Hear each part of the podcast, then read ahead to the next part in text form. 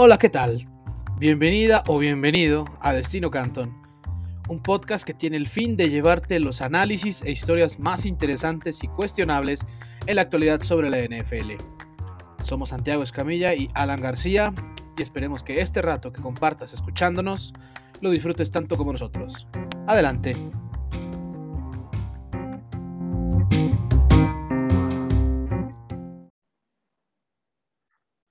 Hola, ¿qué tal? Muy buenos días, buenas tardes, buenas noches, eh, a la hora que sea que nos estén escuchando. Eh, bienvenidos y bienvenidas a un episodio más de Destino Canton. Eh, aquí les saluda un servidor Alan García, junto con mi compañero y amigo de siempre, Santiago Escamella, aquí tarde pero seguro, en este caso el jueves, ya, ya previo a una semana 11 de la NFL que, que promete bastante. Y, y, bueno, Santi, ¿cómo, ¿cómo estás? Ya este, ya listo para analizar pues lo que, lo que dejó más destacado la, la semana 10 de, de, de, la NFL.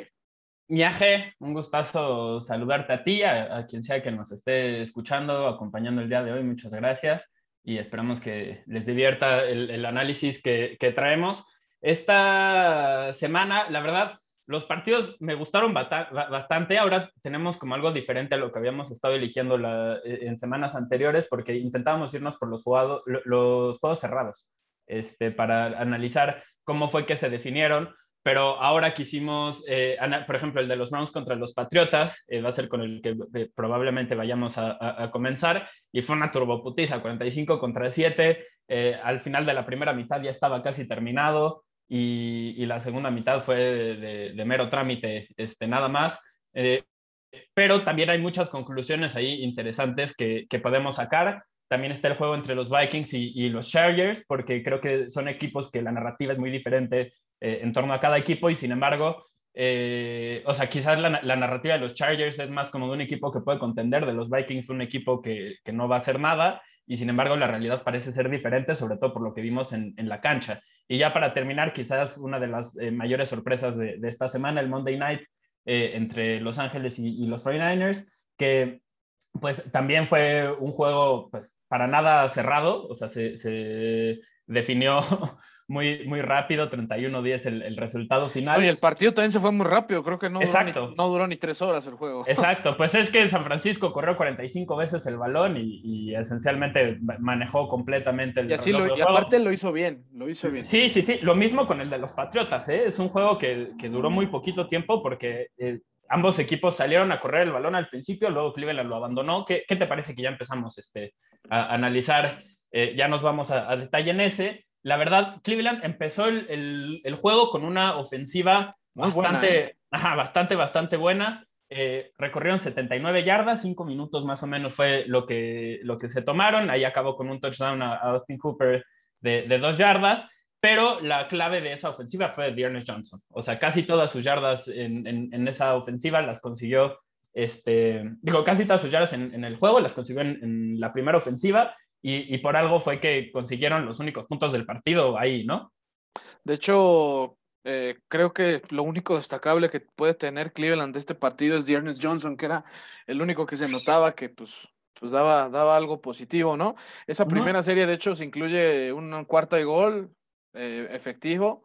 Sí. Porque ahí, ahí como que daba la sensación que Browns estaba haciendo bien las cosas en cuanto a, las, en cuanto a su selección de jugadas sin embargo, eh, hay que decirlo, una, una, ofensiva que sí jugó mejor todo el partido y fue totalmente constante y que a pesar de que había ajustes este, por parte del, del otro lado, que era la defensa, pues, eh, Patriots de verdad dominó las trincheras en ambos costados. O sea, Cleveland sí. de verdad eh, la ofensiva terminó en esa serie ofensiva donde se pone 7 a 0 sí. arriba. Pa pa para, mí la clave del partido está cuando iban 7-7, o sea, después de ese touchdown de, de Cleveland, Nueva Inglaterra responde con una ofensiva también este, imponente de 93 yardas en, en, en, total. Antes de este juego no tenían ninguna ofensiva de más de 80 yardas, tuvieron tres en este, en este partido. Entonces, te habla de que alcanzaron un nivel de consistencia que no habían tenido en, en otros juegos.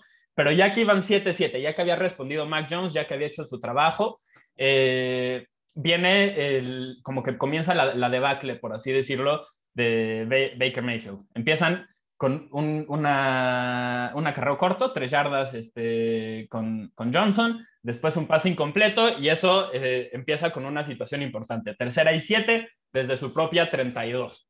Están en su campo en una situación desfavorable, que es algo, si han, si han visto el, el Manning Cast en alguna ocasión esta temporada, lo dicen todo el tiempo.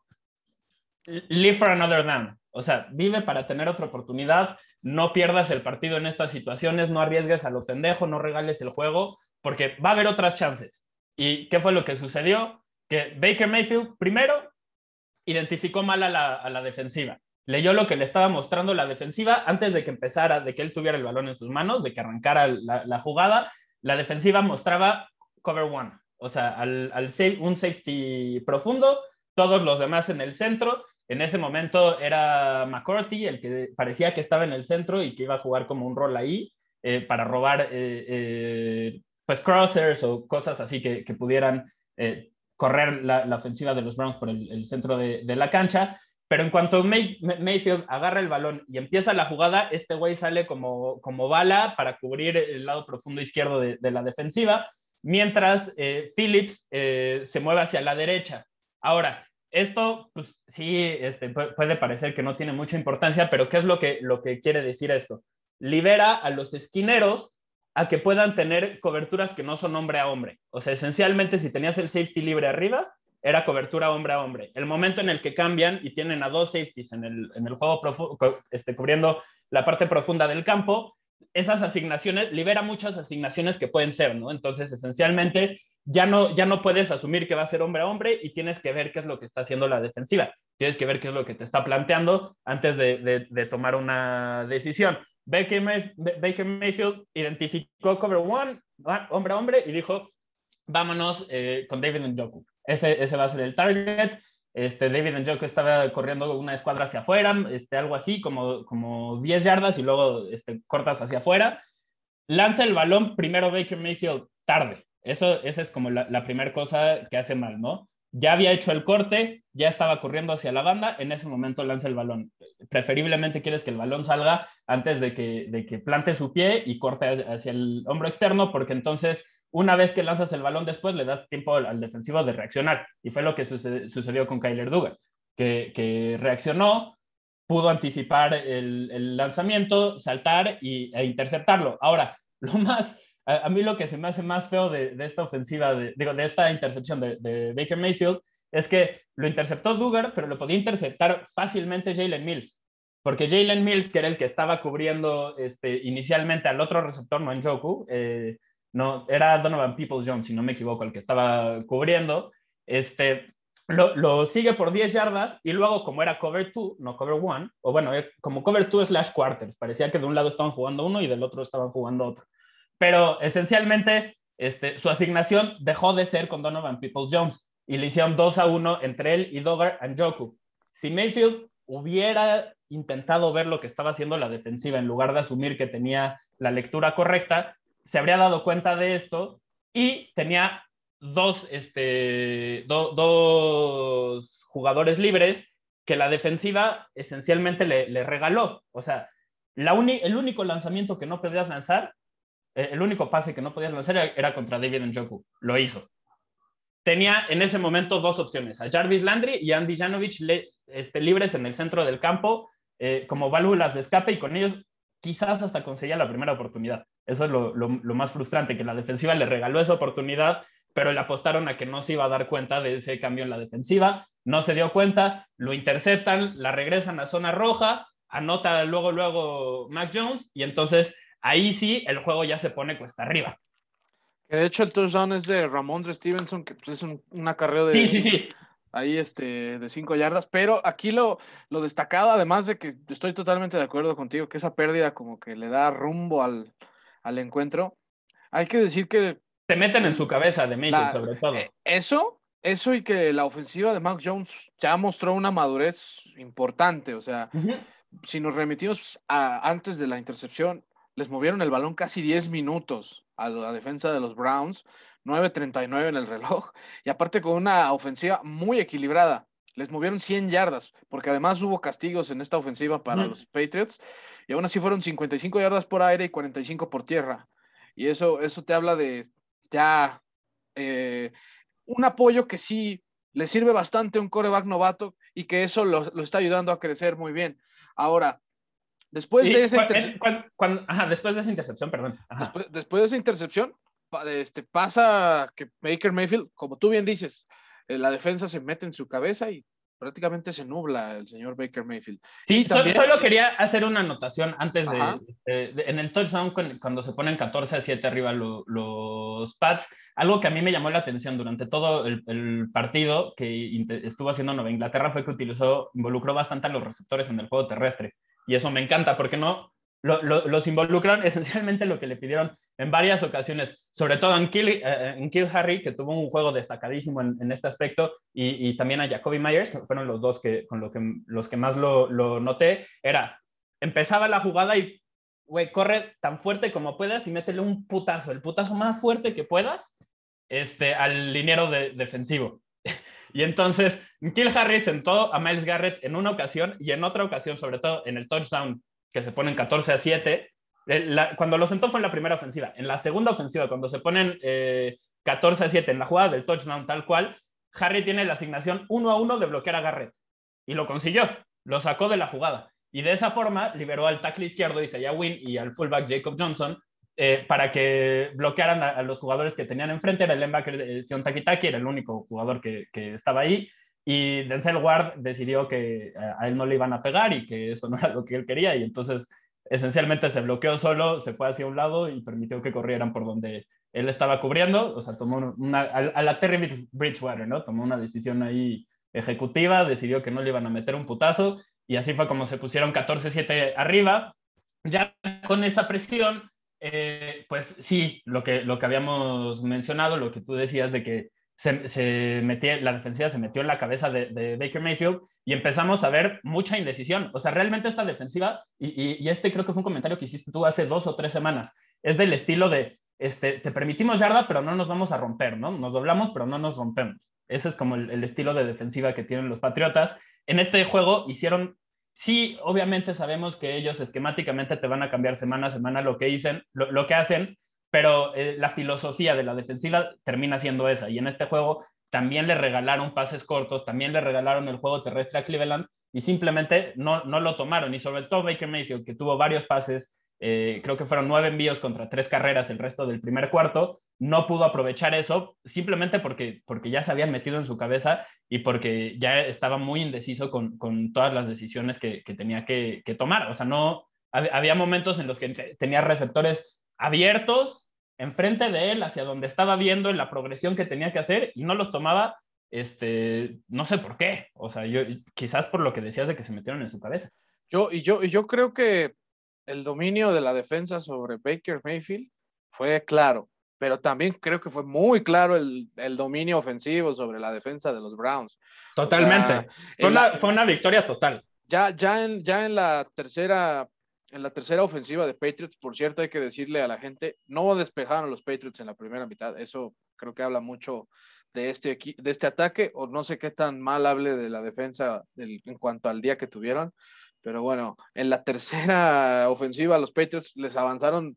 Este, 99 yardas desde la 1. Además, 99 yardas, además con tres, con tres terceros downs este, incluidos ahí, o sea, y uno de ellos de más de 10 yardas que fue un pase de pantalla para Brandon Bolden que, hizo efectivo para ya llegar a zona de gol. Y, bueno, aquí, aquí, aquí está algo también muy, muy, muy, este, deja entrever la diferencia que hubo entre estos equipos.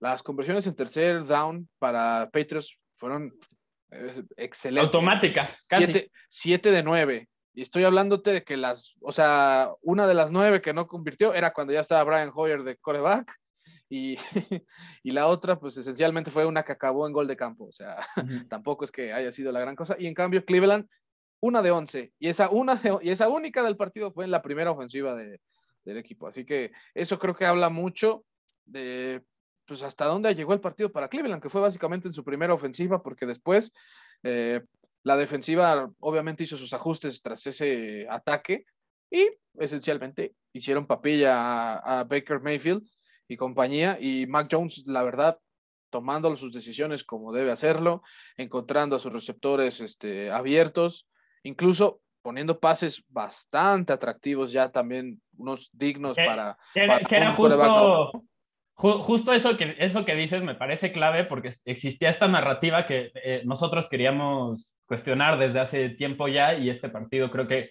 nos permite hacerlo mejor que, que ningún otro, porque se decía que cuando antes del draft, ¿no? De que, de que eh, entrara Mac Jones a la liga, que era un mariscal de campo limitado porque no te podía eh, producir jugadas fuera de la estructura. El pedo es que el web procesa todo tan rápido y toma la decisión correcta dentro de la estructura de la jugada tan rápido que no necesita, o sea, si el plan A o el plan B funcionan y el güey consistentemente logra que funcionen, no necesitas este, que salga eh, eh, que, se salga de, la estructura para conseguir algo. Pero incluso si tiene que hacerlo, o sea, en tercera oportunidad que le dices, güey, está sobre tus hombros, consiguió lo que tú decías. Yo creo que Mac Jones, eh, este juego definitivamente ya lo puso en el radar para, para estar a la par de Chase, del novato ofensivo del año. O sea, ¿sabes qué? Me estaba, me estaba acordando el, el otro día ¿Te, acuerdas ese año en el que fueron novatos eh, tanto Dak Prescott como Zeke Elliott y que indudablemente el, el, mejor ahí dentro de lo que pudo hacer, solo evaluándolo así, dentro de su posición, qué tan bueno eres, creo que era Elliott. O sea, el, mejor novato, el que mostró como lo, lo, lo mejor en, su temporada de novato, porque esencialmente como novato fue el mejor corredor de la liga, casi casi. Y, y eso este, tiene un mérito inmenso. Pero, ¿quién fue el novato ofensivo del año? Fue Prescott porque es el mariscal de campo y eso termina importando más. Entonces... Eso, eso y que bueno, ahí tiene un dato que pues, era sin precedentes. Tiene el récord él hasta ahora de, de, pases completos o de mayor efectividad de pases completos para un, novato. que fue el 67% en su momento. Y bueno, después de 10 semanas, Jones, Jones, tiene 69, así que exactamente, está siguiendo sus pasos y eso puede ser un buen augurio. Lo, lo que les estamos diciendo es, Todavía las apuestas no han cambiado en este asunto. O sea que si se quieren sacar un buen varo, métanle a que, a que Mac Jones ahorita va a ser el novato ofensivo del año, porque eh, todavía no cambian las apuestas. Ya es el segundo, sí, pero el favorito sigue siendo en, este momento llamar Chase, y con, con, justa razón, creo. Pero si siguen las cosas como hasta ahora, va a terminar. Sí, no, eh, definitivamente si, si el ritmo si el ritmo de la temporada se mantiene a como están yendo los dos equipos, tanto de Chase como de Mac Jones, yo creo que hay mucha posibilidad de que, de que el señor Mac Jones pueda rebasar a Jamar Chase, porque, porque la verdad, eh, la, temporada que está teniendo Mac Jones está, está siendo increíblemente ascendente. O sea, de verdad ese señor ha venido de menos a mucho más. O sea, cada semana considero que que el señor ha subido de nivel de una forma preponderante. Y, no, y, es que no comete, o sea, tiene un techo altísimo, ¿no? Digo, un, digo, un, un suelo altísimo, es, todo, todo lo contrario. Este, porque es, cuando no juega bien o, al principio del primer mes de competencia, que este, pues, es un novato haciendo eh, con sus primeros juegos como titular, eh, pues sí lo veíamos, esencialmente eran pases de menos de 15 yardas y, así se basaba la ofensiva de los Patriotas. O sea, tampoco vamos a vender humo y a decir que desde el día uno estaba haciendo lo que contra el juego de Cleveland. El tema es que en cosa de 9, 10 semanas lo hemos visto desarrollarse de eso a jugar a este nivel. Y es que este nivel no es, no es elevado solo para un novato, es elevado para cualquier mariscal de campo del mundo. Ese es el tema. O sea, yo lo veo jugar y digo, es que es una mezcla entre Matt Ryan y Drew Brees. Tiene lo bueno de los dos. O sea, el güey es muy, está muy cabrón. Entonces, eh, por ejemplo, yo este partido, cuando, cuando vi, el, vi el juego inicialmente, ¿no? Y luego lo, me lo volví a echar y dije, vamos a, eh, pues a, ver, cómo les fue más allá de lo que ya sabía que, que había sucedido, porque pues, me tocó cubrir el, el, partido para Sport Center. Este, pero volviéndolo a ver, quise medir con la misma vara a Mac Jones y a Baker Mayfield, que es injusto para Mac Jones, porque se supone que Baker, Baker Mayfield debería de estar bastante más adelantado en su desarrollo de lo que está un novato en su noveno, décimo juego como profesional, ¿no? Y sin embargo, lo que vi es que Jones es más consistente, sí, la estructura alrededor de él quizás es mejor, pero los Browns tienen un equipo extremadamente talentoso y sobre todo la línea ofensiva de los Browns es una mamada, o sea, es buenísima. Y protegieron muy bien a Baker Mayfield salvo un par de situaciones y sobre todo Baker Mayfield se volvió muy inconsistente también en, la forma en la que estaban alineados sus pies. Y, había ratos en los que el güey este, cambiaba hacia un lado y luego se iba hacia el otro y luego se iba hacia el otro otra vez y luego se movía hacia donde venía la presión. O sea, todo mal, todo mal. En serio, Baker Mayfield en este partido estaba haciendo todo mal. En la segunda ofensiva este, regaló otra intercepción que JC Jackson eh, dejó caer esencialmente. Y luego en la siguiente ofensiva, pero ahora de los Patriotas, en la que se ponen 21-7, que ahí se acabó el juego. O sea, ese es el tema, que te pones arriba 14 de Baker Mayfield y ya se acabó. Nadie tiene la expectativa de que, de que pueda regresar. En esa ofensiva, la tercera conversión, digo, digo, la conversión en tercera oportunidad que tiene con Kendrick Bourne, en la que se aguanta y luego manda un pase que iba por un, este, salió creo que por el lado externo del tackle derecho. Si no lo lanzaba por ahí, no era completo, porque había demasiada interferencia por el centro del campo, demasiados jugadores. Entonces, increíble que haya encontrado exactamente la forma en la que podía completarlo. Luego, el, balón que completó también en tercera oportunidad a Jacoby Meyers, es que, o sea, e, ese lanzamiento es, de, top 10. Merece estar en el, en el top y, y, también el que le lanza a Hunter Henry, bueno, al menos Sí, eh, ese, es, ese es ya más adelantado en, en, el juego, este, pero también, o sea, tuvo dos, tres lanzamientos donde la cobertura era perfecta, pero la ponía exactamente en el punto donde el ofensivo podía atraparla y el defensivo no podía hacer nada. El, el tema con Jones es que ya lo está haciendo de forma consistente cinco, seis, siete veces por juego y, y en el resto de, de, de las jugadas no tiene que salirse de la estructura. Entonces, ¿Qué es lo que te aporta el fuera de la estructura? Eso, lanzamientos donde incluso la con cobertura perfecta te puede conseguir este, completar envíos consistentemente. Eso es lo que te ofrece el fuera de la estructura. No va a correr por 80 yardas, pero no, no sé, viaje, no sé si tú estés de acuerdo conmigo. La última vez que chequé, el trabajo principal del mariscal de campo no era correr 80 yardas y mamadas así, ¿no? Es pasar el balón en el, sobre todo para el tipo de coreback que es Mac Jones y para lo que seguramente buscaban los Patriots, que por cierto, unos Patriots que eh, Bill Belichick ya tiene o ya empató su racha de más partidos ganados de manera consecutiva sin Tom Brady, cuatro, y, en su momento lo hizo cuando era coach de Cleveland. Curiosamente, eh, logró empatar esta, esta, este, esta marca contra su ex equipo dirigido. Unos, unos Patriots que pues, van a la alza y que pues, ya oficialmente están solo medio juego abajo de los Bills, a quienes todavía les hace falta los dos duelos divisionales y que seguramente eh, pues, de, esos, de esos partidos va, va a salir el líder de, del este de la AFC.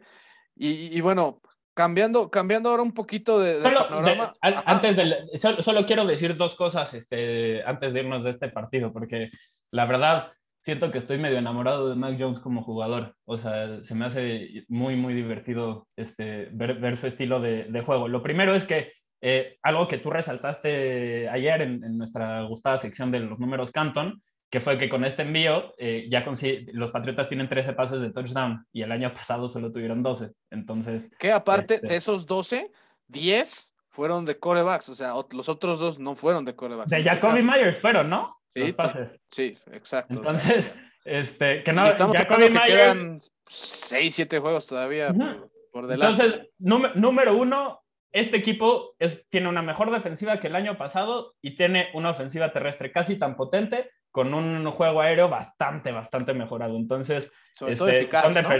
Sí, sí, sí, sí. Sobre todo eficaz y que no la caga, no comete errores este güey. O sea, ese, ese es el, también otro de los temas, ¿no? O sea, ya, he dicho como seis veces, ese es el tema con este güey, pues es que es muy bueno en varias cosas y una, y una de esas es que pues casi no comete errores. Como novato, casi no comete errores. Entonces, los, los errores que sí comete, yo creo que son de humano. O sea, de, de que todos en algún momento van a cagarla en algo, pero no está cometiendo errores de novato más allá de su primer pase, que sí se volvió loco todo lo demás ha sido excelente de él. Jacoby Myers, su primer touchdown eh, por aire, no tenía ninguno en, su carrera, entonces, pues eh, también eso muy, muy curioso. Y se preguntarán, ¿por qué, ¿por qué cerramos el juego cuando solo iban 14 y 17 puntos arriba los Patriotas? Bueno, porque con Bill Belichick como entrenador, cuando están eh, con ventaja de 16 puntos, están 63-0, nunca han perdido. Así que, pues fue una situación donde se juntó que un equipo no suele dejar estas este, ventajas, no, permite que, las pierda.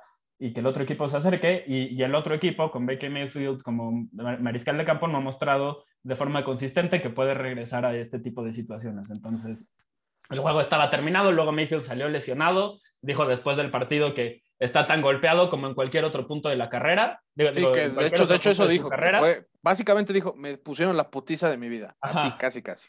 Y que se, o sea, le preguntaron cómo te sientes para la próxima semana, esa fue su respuesta. Acuérdense que este fue el güey que este, días antes de perderse el, primer juego de esta temporada, y el único juego que se ha perdido esta temporada, eh, dijo que sí iba a jugar.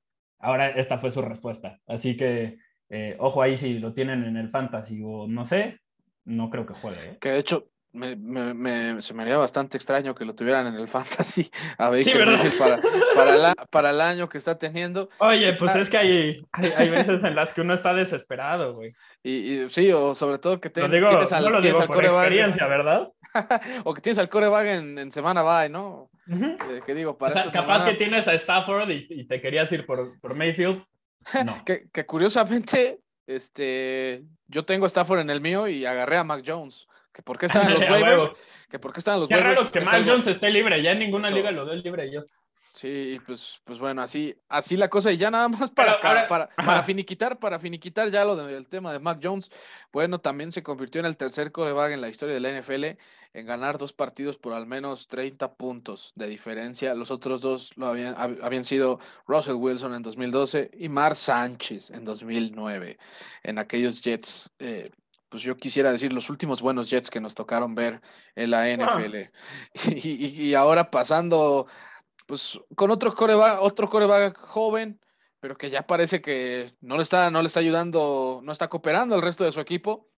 Son los Angeles Chargers de Justin Herbert, que cayeron 27 a 20 en casa contra los Minnesota Vikings, que la verdad estos Vikings se sabía, se sabe del potencial que tienen, pero también está claro que están limitados y que no les alcanza ni les va a alcanzar para ganar su división. Eso es, eso es ya casi un hecho, pero sí pueden ser un dolor, este, de dolor de cabeza muy grande y sobre todo cuando está en su día y en su plenitud. Yo, creo incluso que se pueden meter, ¿eh? A playoffs. A playoffs sí. Yo estoy hablando directamente de su división, que yo creo que ah, es así. ok, ok, ok. No, definitivamente no van a... No creo que ganen su división ni nada por el estilo. Ni, ni, van a ser un equipo que llegue lejos en playoffs, pero se pueden meter. Y, y, lo de Jefferson que dices, la verdad, o sea, un receptor tan dominante como Jefferson, cuando lo complementas con alguien como Thielen, que es buenísimo también, este, es difícil, muy difícil de, de defender, se vuelve muy complicado realmente. Sí, totalmente. Y pues, ¿qué te parece? ¿Qué te parece si vamos este, al, análisis, al análisis de este encuentro. Un, juego que empezó, empezó lento, ¿no? Porque el primer touchdown llegó... Hasta el segundo cuarto. Ajá, y, cuando, y faltaban creo que tres minutos, cuatro minutos, algo así, cuando, cuando pasó ese touchdown de Conklin. Antes de eso, puros goles de, de, campo, una entrega de balón por un fumble que, que, tuvieron ahí los Vikings, una jugada de Kirk Cousins medio extraña. Eh, y una intercepción. Este, muy buena de Eric Hendricks, ¿eh? Muy buena. No, una joyita. Eric Hendricks tuvo un juegazo, la verdad tuvo un partidazo. O sea, cuando está bien Eric Hendricks es tan bueno como cualquier linebacker de la liga. Sí, no, de hecho, de hecho considero que cuando hay un linebacker así de activo en tacleadas y en cobertura, no le puedes pedir más a, a, ese, a ese joven, y en este caso Eric Hendricks, en una marca personal fue donde hizo la intercepción, así que ya cuando un linebacker cubre bien o no deja que el receptor pues, tenga el balón, eso ya es gane, pero si lo intercepta de paso, pues es, es excelente, porque no es, no es de verdad, de verdad, no es la tarea que debe tener un linebacker, y en este caso él lo hizo, y pues eso, eso Los que lo, los que lo pueden hacer de forma consistente ganan un chingo de varo justo por eso, o sea, porque tienen esa habilidad. Y lo, por ejemplo, lo, aquí estamos destacando a Eric Kendricks más adelante cuando hablemos del juego del Monday Night, eh, Fred Warner fue alguien a quien consistentemente ponían a, bloquear también a Higby y en ocasiones a Cooper Cup. Eso fue algo que me, que me sorprendió viendo el, el All 22, cómo lo ponen con Cooper Cup, pero bueno, me estoy adelantando, bueno. No, no, no, no hay problema. Y bueno, aquí entonces nos vamos directo a lo que viene siendo la segunda mitad, que es donde eh, iban para, ese momento, eh, iban 13-10. Se fueron así a la, primera mitad. Era un juego donde ninguno de los dos había logrado este, imponer un estilo o imponer su, filosofía de juego. eh, parecía que Minnesota un poquito más como que estaba este, haciendo las cosas bien y sobre todo yo creo que aquí sí la diferencia fueron eh, los flasheos que tuvieron Justin Jefferson y Dalvin Cook sobre todo.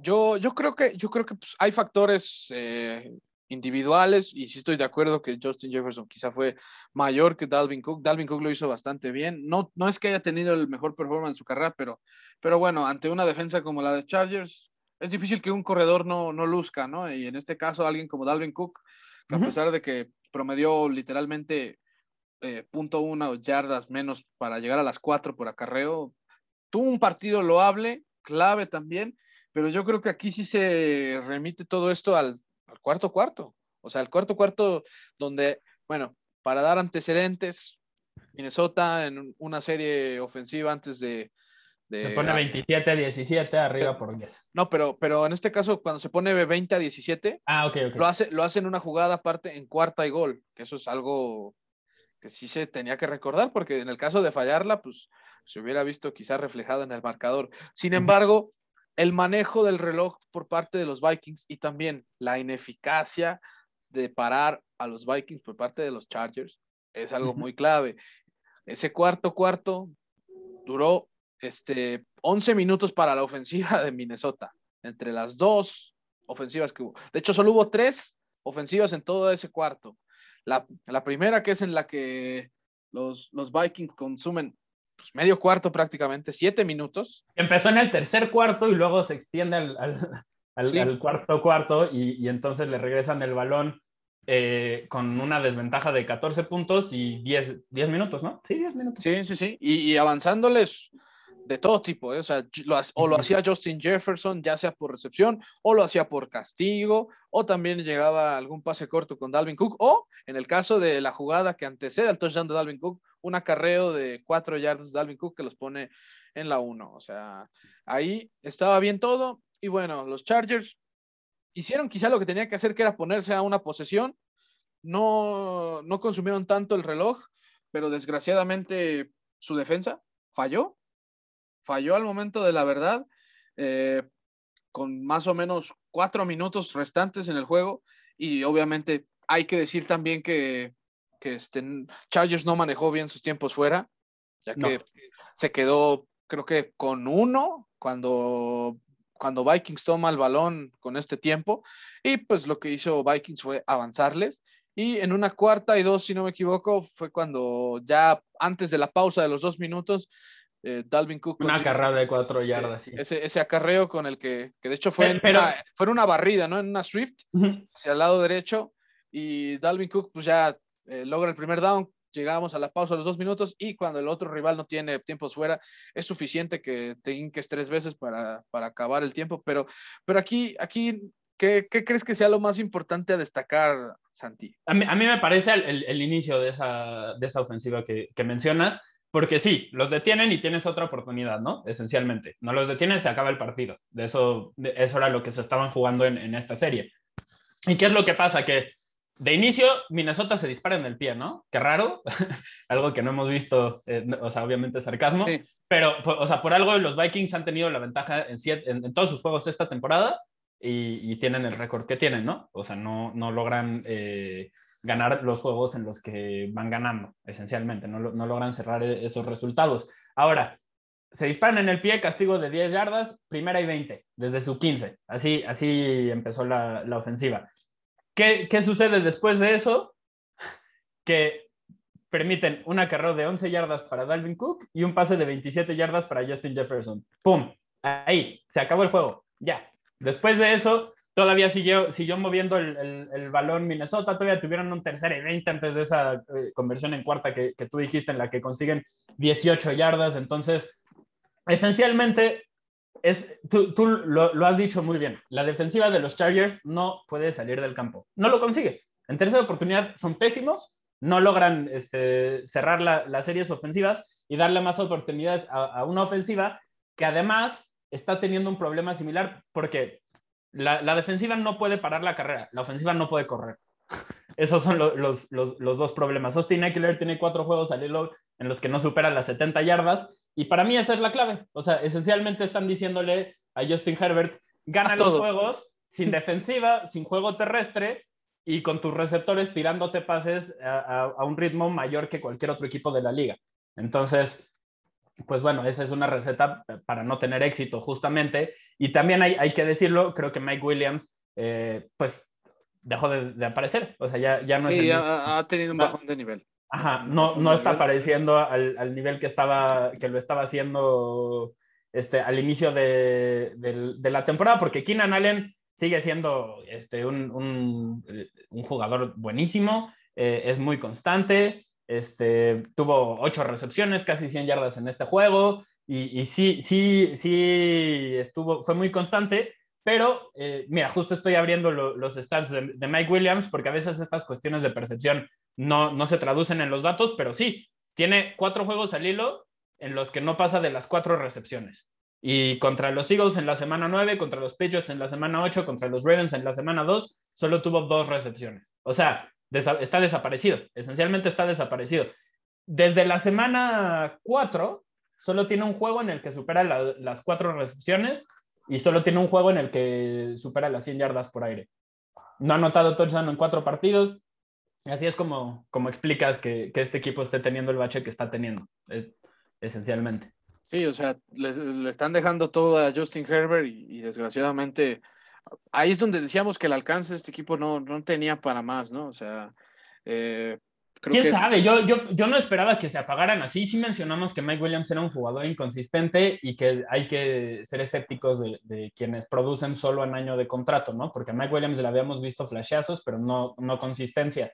Y, y, fuera del primer mes de competencia, la verdad es que tampoco ha hecho nada. Sí, no, no, no, este totalmente. y, es que, y, es que, incluso más allá de que les, una, un cuarta y dos, por más que sea riesgoso, se puede avanzar. Pero aquí la clave es cómo un tercero y 20, te, te, avancen 18 yardas. Exactamente, no puedes permitir eso. Y, y, es que, eso anima en, en dos situaciones tenían un, más de 20 yardas para conseguir la primera oportunidad y les convirtieron. O sea, sobre, perdón, Brandon Staley, nosotros lo dijimos mejor entrenador este, novato de esta temporada. Creo que no estoy preparado para decir algo diferente porque todos han sido bastante malitos. Casi, quizás Nick Sirianni es el que está ahí un poquito levantando la mano últimamente. Pero, pero fuera de eso, Brandon Staley, no mames, güey. No puede ser que este, como entrenador defensivo esta sea la forma en la que pierdes. Sí, o sea, esa, creo que esencialmente a un entrenador que su especialidad es la defensiva, que les ganen, porque la defensiva no detuvo eso, debe darle lo moral totalmente al entrenador en jefe. Porque... ¿Sabes a quién le debería de pedir tácticas de cómo jugar? No sé si viste al inicio de la temporada que se volvió viral un video de un entrenador hablando sobre el impacto que tiene correr el balón sobre las defensivas. No sé, ¿eh? si, no saben de quién estoy hablando, es Brandon Staley. Eh, explicó perfectamente por qué es necesario correr el balón y cuál es el impacto que tienen las defensivas. Bueno, vuelvan a ver esa, esa conferencia de prensa, esa entrevista, esencialmente está diciendo cómo ganarle a su equipo. Sí, sí, sí, sí, o sea, dio, todo, dio todos los tips porque este equipo no corre y aparte deja correr. o sea, es algo increíble. Y también ya está dejando pues, el pase, o sea, a este, a este paso. Pues es que cuando no corres el balón bien, las defensivas se pueden enfocar en detener este, en, detener al, juego aéreo. Y hay que decirlo, la ofensiva de los Chargers, fuera de, de Rashawn Slater, de Justin Herbert y de Keenan Allen, no tiene ningún jugador así que digas, no mames, ¿eh? O sea, el más cercano es Mike Williams, que tiene todo el talento del mundo, pero no vamos a ahondar, ya lo repetimos varias veces. Entonces, fuera de esos, ¿quién? Austin Eckler es bueno, sí, pero ¿es, es de los 10 mejores de la liga, es de los 15 mejores de la liga, no creo, ¿eh? Sí, no, cada vez, cada vez ponen más este, en tela de juicio. Quizá tiene, como lo habíamos dicho ya varias veces, tiene varias funcionalidades para una ofensiva, pero su producción no es tanta. Y eso es algo que sí, sí te da la diferencia entre un, corredor como Dalvin Cook y, en este caso él, o sea, vaya. sobre todo, Eckler no desgasta la defensiva. Sí, no, no, no. Al contrario, él se va desgastando con el paso del partido. Exacto, exacto. Justamente. Entonces, y eso, es algo que, tuvieran a Melvin Gordon todavía y siguieran teniendo a Eckler. ¿no? Esa ofensiva me hubiera seguido encantando verla. Pero, pero no, lo darlo al vecino, ¿no? Y, y, la línea ofensiva fuera de Rashawn Slater, un montón de, este, de, de jugadores que son uno más. Uno, uno más del montón. Sí, pues por algo básicamente el, ataque terrestre de los, de los Chargers es, es, mediocre. es mediocre, así Así de sencillo. Y la próxima semana van a estar sin Jeffrey Tillery, eh, van a estar sin Joey Bosa. Así que, aparte, van contra Najee Harris, que ese cuate es de esos que puede tener tres jugadores encima y aún así te va a sacar dos o tres yardas extra. Así que van contra la peor defensa terrestre y ante un equipo que pues le urge correr el balón porque no se sabe qué coreback va a tener el próximo domingo. Pero, pero definitivamente Chargers está en un punto en el que si no mejora, de verdad, se va a caer de manera estrepitosa y la caída va a ser muy dura porque Chargers tuvo un inicio bastante eh, prometedor y perdón, pero en las últimas tres semanas... Se han visto eh, rebasados. Sí, totalmente. Incluso contra, Phil, contra Filadelfia, que ganan ese partido. Pues, insisto, Ahora, bastante cerrado. Tienen la, oportunidad de levantarse. Estoy de acuerdo que el matchup la próxima semana contra los Steelers no es positivo, porque justo lo que los Steelers hacen bien es correr el balón y, los Chargers no lo, no, no, lo logran hacer, además de que eh, pues Pittsburgh es un equipo muy físico y ese es justo como uno de, los, eh, de las debilidades de, de, Los Ángeles. Sin embargo, pues en teoría es un partido que, en el que Pittsburgh no va a llegar con, con todas sus armas, ¿no? O sea, TJ Watt no creo que juegue. Eh, Big Ben, lo último que, que, leí de él es que seguía con síntomas, entonces, o sea, sí todos decimos, ah, está vacunado, solo tiene que dar dos resultados negativos, si, si estás con síntomas, eso es, es, más fácil dicho que hecho. Entonces, incluso, incluso si regresa, ¿a, qué nivel va, va, a hacerlo? O sea, porque Big Ben ya estaba limitado, ya estaba lesionado y ahora lidiando con COVID, hemos visto cómo el COVID afecta a, mariscales de campo y a, atletas en general que tardan pues más de una, dos, tres semanas en, en recuperarse, o sea, sí, y a veces no, no, lo, no lo consiguen. Entonces, ojo ahí, pero fue, fuera de eso, se enfrentan a los Steelers, a los Broncos, a los Bengals y a los Giants. En esos cuatro partidos yo veo dos, quizás tres, muy ganables. Sobre todo si, si eres un equipo que debería de, estar peleando por, por, playoffs. Y si lo consigues, o sea, si, si en esos este, consigues irte 2-2 o 3-1, cierran contra los Chiefs, contra los Texans, contra los Broncos otra vez y contra los Raiders. Entonces, son juegos difíciles, sí, pero ganables. O sea, que estamos hablando de un equipo que en teoría, si no, si no se caen horriblemente, podrían estar peleando por, por, playoffs, e incluso jugando así. El tema es que semana a semana parece que juegan peor. Ese es, ese es justo el tema y pues un equipo que ha perdido tres de sus últimos cuatro, pues, pues bueno, hay razones para, para cuestionarlos, ¿no? En este, en este no, caso. eso completamente. Y más cuando se acerca quizá la parte más importante de la temporada. Y, también para cuestionar la forma en la que están utilizando a Justin Herbert, porque el güey tiene un brazo muy cañón y no, están corriendo muchas, este, intentando correr muchas rutas profundas. Entiendo que los equipos un poco están intentando quitarles eso, pero pues si no tienes nada más, vas a tener que, empezar a intentar forzar esas jugadas. Tienen aquí a Allen, que es un excelente jugador y podrían intentarlo hacer. Eh, Mike Williams, sabemos que es de esos, e, ese estilo de receptor que incluso cuando no está cubierto, pues hay que forzarla, hay que lanzarle el balón y, confiar en que puede hacer algo. Digo, acabamos de decir que no les está funcionando tanto Mike Williams, pero si no confían en él, o sea, esta, esta defensiva se vuelve muy fácil de, detener porque solo le pones doble cobertura a Keenan Allen, igual te va a hacer 8 o 10 recepciones porque es Keenan Allen, pero no, no se va a escapar, quizás no te anota un touchdown y con eso le puedes ganar a, los Chargers porque nadie más está levantando la mano.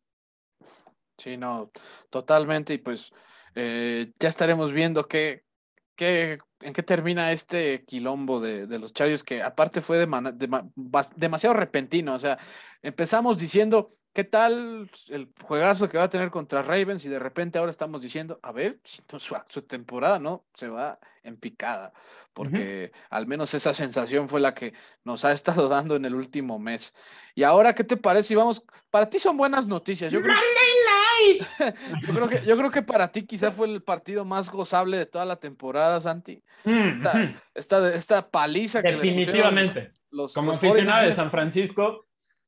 Mira, contexto. Voy a dar el contexto como aficionado de San Francisco de por qué estaba tan espantado yo con este juego. Tenemos ocho al hilo, o bueno, teníamos ocho al hilo sin ganar como locales. Entonces ya de inicio sabes que no les está yendo bien. Obviamente eh, también, contexto al contexto, es porque soy ese güey. Eh, San Francisco el año pasado, por el tema del COVID y las regulaciones en California, tuvo que jugar en otras partes, entonces tiene que ver con el hecho de que no, no jugaron en el estadio Levi Stadium, ¿no? O sea, cuando vean el dato de que tenían como año y medio sin ganar, es por eso, porque no habían jugado ahí, esencialmente. Pero también jugando en otros estadios, pues habían perdido casi todos sus partidos. Eh, así que ocho, ocho, juegos como local este, al hilo perdiendo eh, y estás recibiendo a Los Ángeles que acaban de incorporar a OBJ y que acaban de incorporar a Von Miller.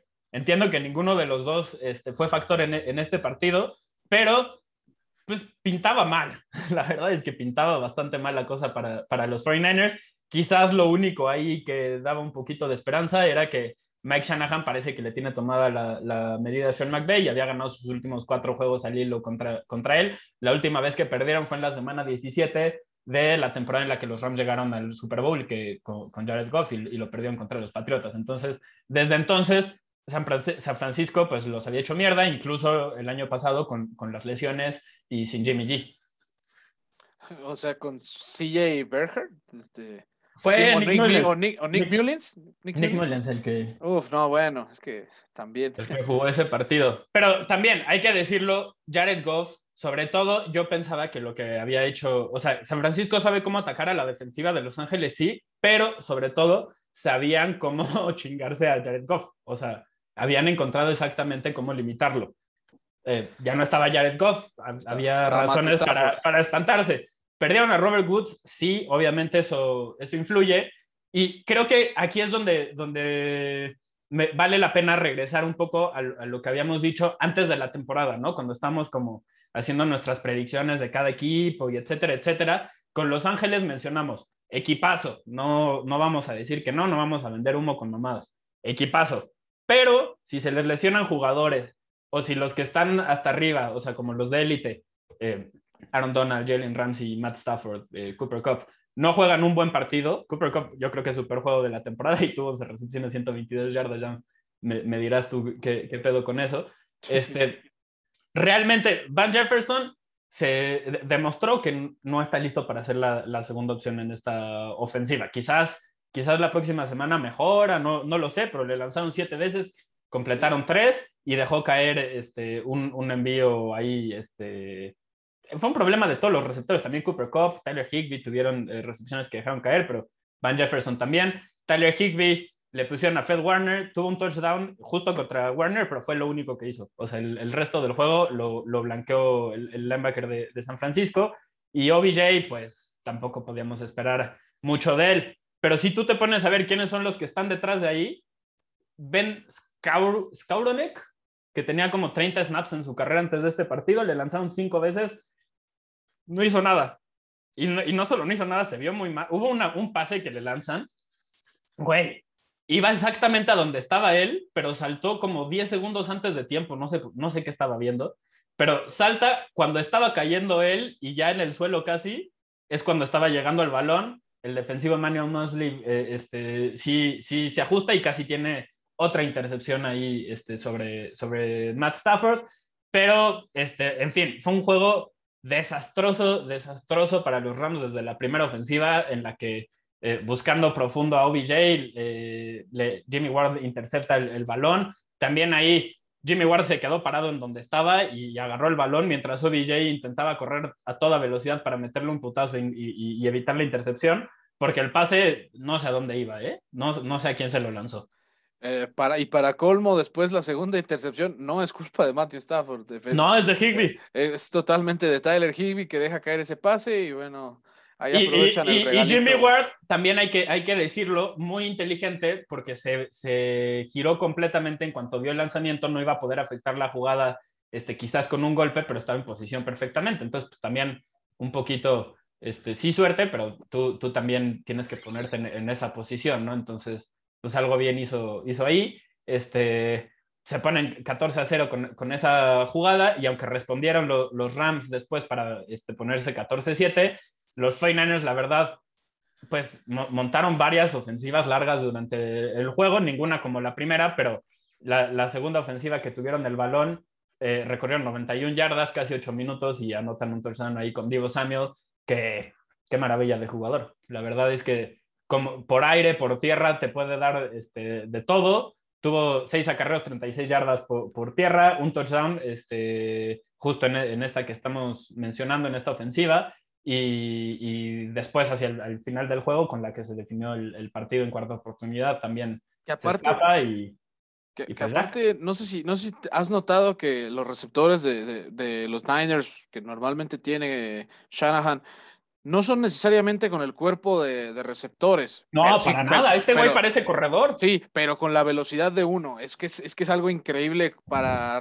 Porque también ves a Brandon Ayuk y no parece receptor. Si, si ves la, la corpulencia que tiene, pero la velocidad y la explosividad con la que juegan estos, estos jóvenes, sobre todo Divo Samuel, que está teniendo eh, un temporadón histórico digno, digno, a la par de, un tal Jerry Rice, o sea, eso, eso te habla de, cómo está, cómo está haciéndolo este chavo, porque la verdad, si algo hacía, si algo pasaba bien en este equipo, a pesar de las derrotas, era Divo Samuel.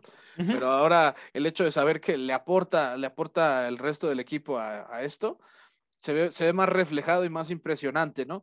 Y, efectivamente... Y yo creo que justo lo que dices, de que su estilo es muy pues, diferente al de otros receptores. Entonces, quizás por eso no lo tenemos contemplado como uno de los mejores de la liga. Realmente su tema había sido la disponibilidad. No había logrado estar eh, sano los 16 partidos en, una temporada. Y este es el impacto que vemos que puede tener cuando, cuando sí. Pero además es que parece que es híbrido, o sea, como entre corredor y, y receptor y entonces, aunque sí no le vas a pedir que te corra todas las rutas este, en, el arsenal, o sea, no, no, no, no, es ese tipo de receptor, ¿verdad? Que, que te puede correr todas las rutas sabidas y por haber, pero las que sí, es indefendible. Sí, totalmente, porque se escapa totalmente de los, de los corners y bueno, sí. hasta el mismo Jalen Ramsey lo, lo tuvo que vivir en carne propia.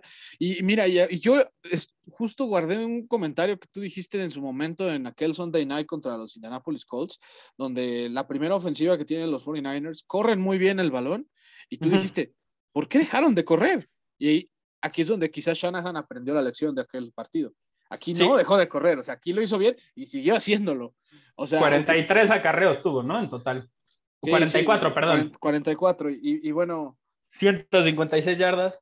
Se echaron, casi 19 minutos en sus dos, este, dos de sus primeras tres ofensivas. O sea, esencialmente dejaron todo el tiempo a la defensa de Rams en, la primera mitad. Y, y, bueno, si también nos ponemos a ver del otro lado, porque hay que también eh, criticar un poco esto de, de, Rams, que si bien se ve que se ve que extrañaron a Robert Woods para este partido, porque si, si había un aliado que podía tener eh, Cooper Cobbs, Matt Stafford, era Robert Woods, pero aquí es donde sabes que yo sí puedo llegar a la conclusión de que el hecho de renunciar tan rápido a un Darrell Henderson, que si bien no es el mejor corredor de la liga, no lo estaba haciendo del todo mal. Totalmente. Está claro, está claro que hay un elemento que sí extrañan y se llama K-Makers. O sea, yo pienso que K-Makers, que era el. Henderson es bueno. Es el, pedo, el pedo de Henderson es que es lo mismo que mencionábamos con Eckler. No es el tipo de corredor que castiga la defensiva y que la desgasta. No, ese no es. Es más, si le pides que sea eso, se va a romper. Sí, correcto. Y cosa que K-Makers sí lo, sí lo iba a hacer. Y esta baja, pues simple y sencillamente no la han sabido suplir. Y aguas. Porque de verdad, que dependa este equipo ofensivamente hablando de lo que hagan solo por aire, ahí les encargo, porque la verdad no creo, no creo que les pueda alcanzar si es que siguen así. Que, que además, a mí hay, algo que sí me llama mucho la atención. Yo, yo vi mucho que estaban intentando hacer eh, pases cortos, este, como, como ofreciéndole la posibilidad a, los receptores de que corrieran y consiguieran yardas después de, este, de, de la recepción y no, es, no atacaron suficiente a, los esquineros este, de, de, San Francisco, que es por mucho el punto flaco del, de la defensiva. O sea, no puede ser que, que un, un, equipo que su mejor esquinero es Emmanuel Mosley no lo ataques más. Verdadera, eh, digo, entiendo que la, que la defensiva, digo, la, la, ofensiva de los Rams, pues simplemente tuvo, tuvo un, mal juego, pero hay que intentar hacer cosas diferentes de lo que, de lo que estabas intentando. O sea, no, no corrieron el balón lo, lo, suficiente y no atacaron lo suficiente a, dos esquineros. Es, este, las opciones eran Mosley y Josh Norman. Esos eran los, los dos receptores.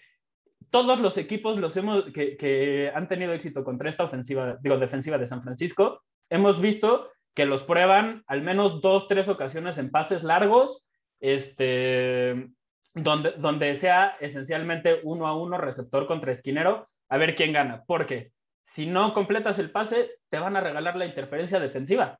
O sea, es algo que hemos visto una y otra vez de esta defensiva y casi no lo intentaron los Rams.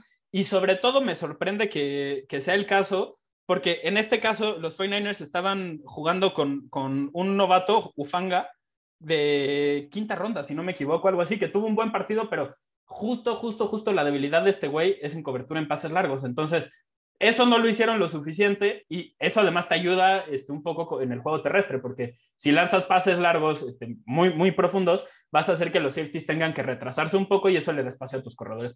o sea, es básico, no, no estamos descubriendo el, hilo negro con, ese tema, pero simplemente no, pues no, no lo hicieron. Y, y, sí, yo genuinamente no, no, no, lo, no lo entiendo, realmente no lo entiendo, este, justo por, por lo, que mencionabas, o sea, esta defensiva de San Francisco no es la misma defensiva que hemos visto en, años anteriores, incluso corriéndoles el balón, si no me equivoco, están en el top 10 de las peores de la liga. Y esa no es su debilidad. Entonces, o sea, no, entiendo por qué abandonarían dos cosas o intentarían dejar de hacer dos cosas que, podrían haberles funcionado mejor, sobre todo lo del juego terrestre que, mencionas, pero también quería añadir este tema de, de, los esquineros, es donde más vulnerables están. De hecho, y de hecho es la décima peor defensa contra la carrera San Francisco.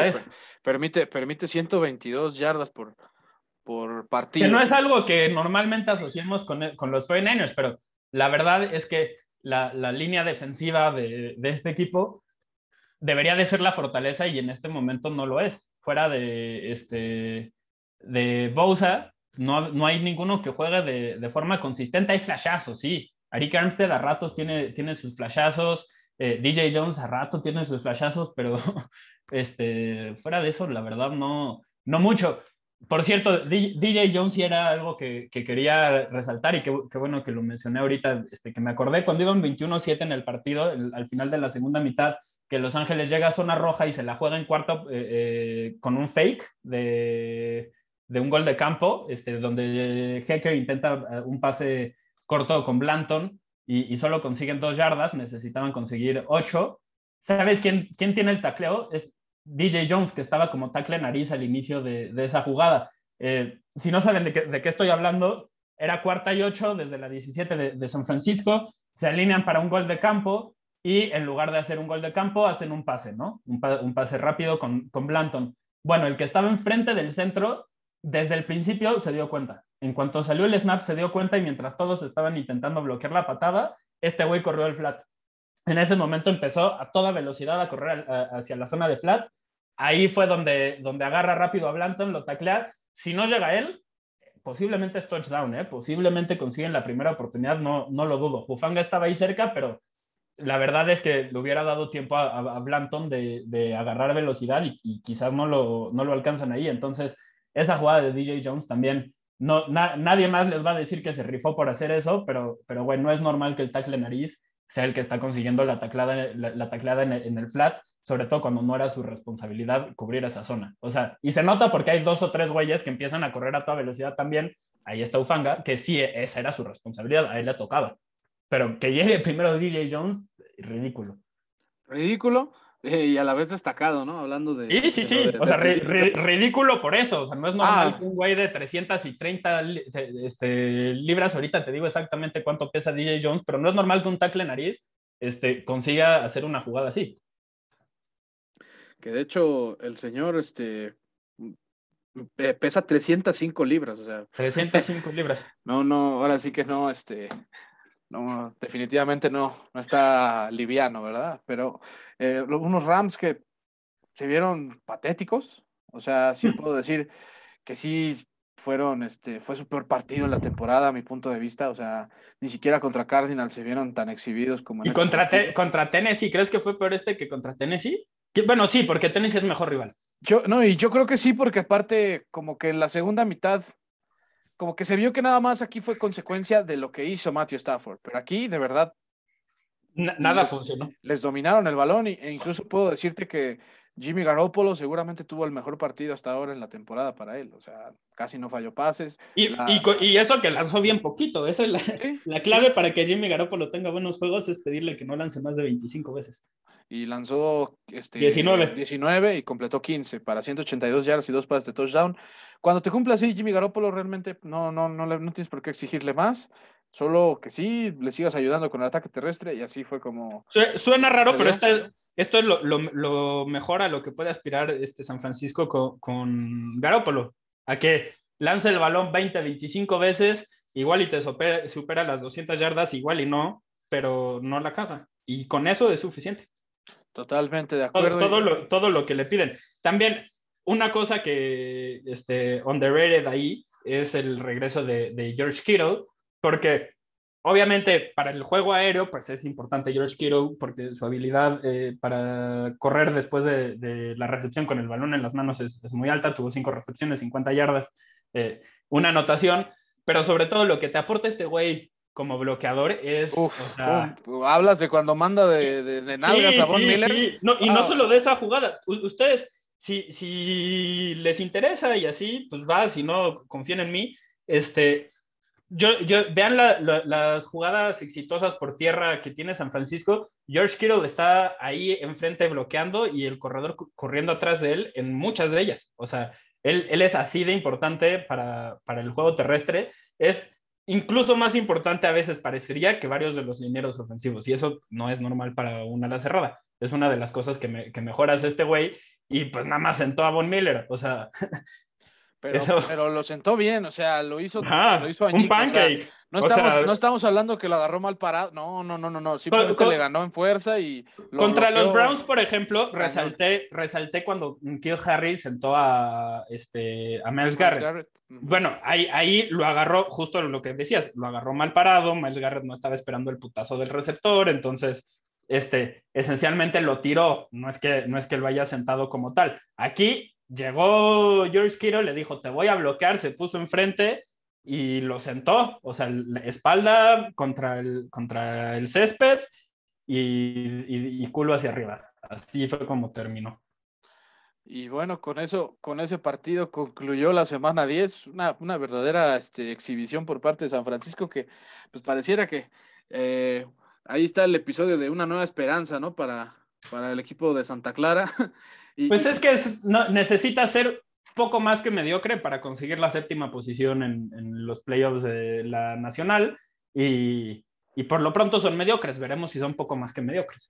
Así que ya estaremos viendo el paso y vamos, pues quizá un pequeño ahí repaso de lo que viene para esta semana, Santi. Me parece perfecto, me parece. Oye, el Thursday night, ¿con quién te vas?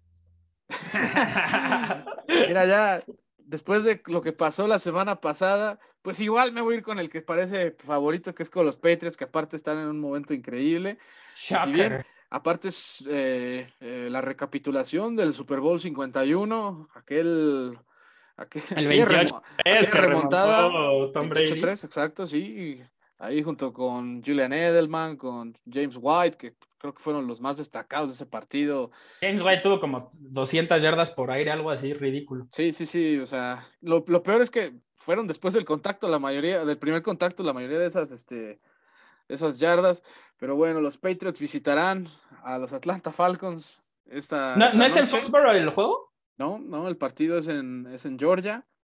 Ah, tienes razón, en el Mercedes-Benz Stadium. En el, Mercedes-Benz Stadium y, bueno, eh, unos Patriots que buscarán su quinta eh, victoria consecutiva para ponerse con una marca de 7-4 y ahora sí. Si pierden los Bills, van a estar arriba de los Bills, ¿no? Sí, sí, correcto. Y bueno, pasándonos ahora a esos, a esos lares. Ojo, en este partido muy importante mencionar que no parece que no va a estar el Patterson, que es la mejor arma ofensiva de Atlanta en, este, este, esta temporada. Así que si tienen a Mac Davis en el fantasy, están felices. Eh, pero yo, yo veo muy posible que esto termine siendo una blanqueada o algo así, aunque los juegos de Thursday Night esta temporada han sido muy raros bastante raros. Ahí quien tenga Kyle Pitts, pues bueno, igual y ese sí, sí puede estar un poquito más alegre, pero, pero de ahí no pasa. yo, veo ahí a Dugar, este, todo, todo el juego va a estar pegándosele y, y quizás le meten ahí a JC Jackson o algo así, porque la neta, ¿quién más te va a ganar de la ofensiva de Atlanta? ¿Russell Gage? va, a volver a brincar ahí este, el aire como, como lo hizo en su, momento contra los New Orleans Saints. Ahora regresando a los, a los partidos del domingo del mediodía, los 49ers visitarán a los Jaguars. Ya decíamos que los Niners tienen ahí una nueva esperanza y bueno, ya empezó el lunes pasado y va a continuar este domingo cuando visiten a Jacksonville, que si bien se sabe que tienen récord de 2-7, que si bien saben que es un equipo totalmente limitado, que tiene un Trevor Lawrence que pues, por más que haya llegado con grandes este, pues, cualidades, pues, no, tiene el, no tiene la materia prima y así que es un partido...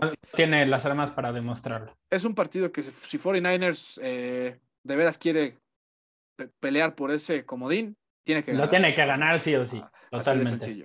Los capitalinos, el Washington Football Team. Ah, por, cierto, ojo ahí, on the, red la, historia, pero Trent Balky fue el gerente general que construyó a los 49ers que fueron al Super Bowl en 2012. Entonces, está esa historia. y ahora es el, gerente general de los Jaguars. Entonces, está ahí hay un juego de, de reunión interesante el Washington Football Team, por otro lado, ah, hablando de juegos de revancha. Hablando de juegos de revancha o de No, este va a ser una maravilla, Ron Rivera contra Cam Newton, no Exacto, exacto. Washington Football Team visitará a los Carolina Panthers, un Ron Rivera que llegó en un super, llegó a un Super Bowl junto con Cam Newton. Bueno, ahora cada uno está en otro equipo.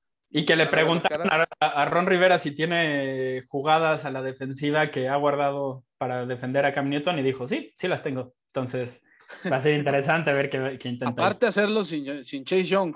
Y sin Montez Sweat.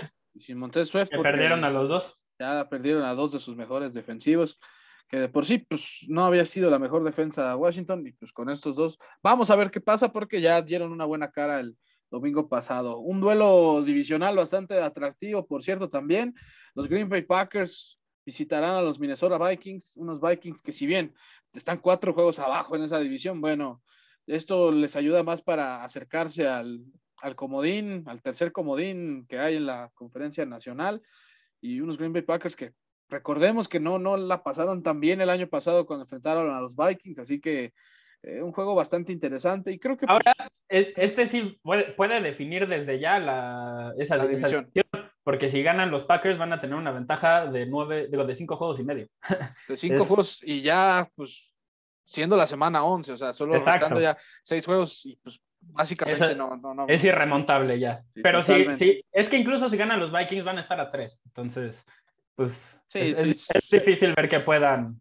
Sí, este, totalmente, yo, yo estoy de acuerdo con eso. Desafiar por la división. Los Detroit Lions visitarán a los Cleveland Browns, los Detroit Lions que si bien vienen de no perder, siguen sin ganar y unos Cleveland Browns que... Pues, estar sin Jared Goff, o sea, una ofensiva anémica sin Goff, imagínate. Sí, no, bueno, o sea, no quiero imaginar. Si Cleveland no gana este partido, no, o sea...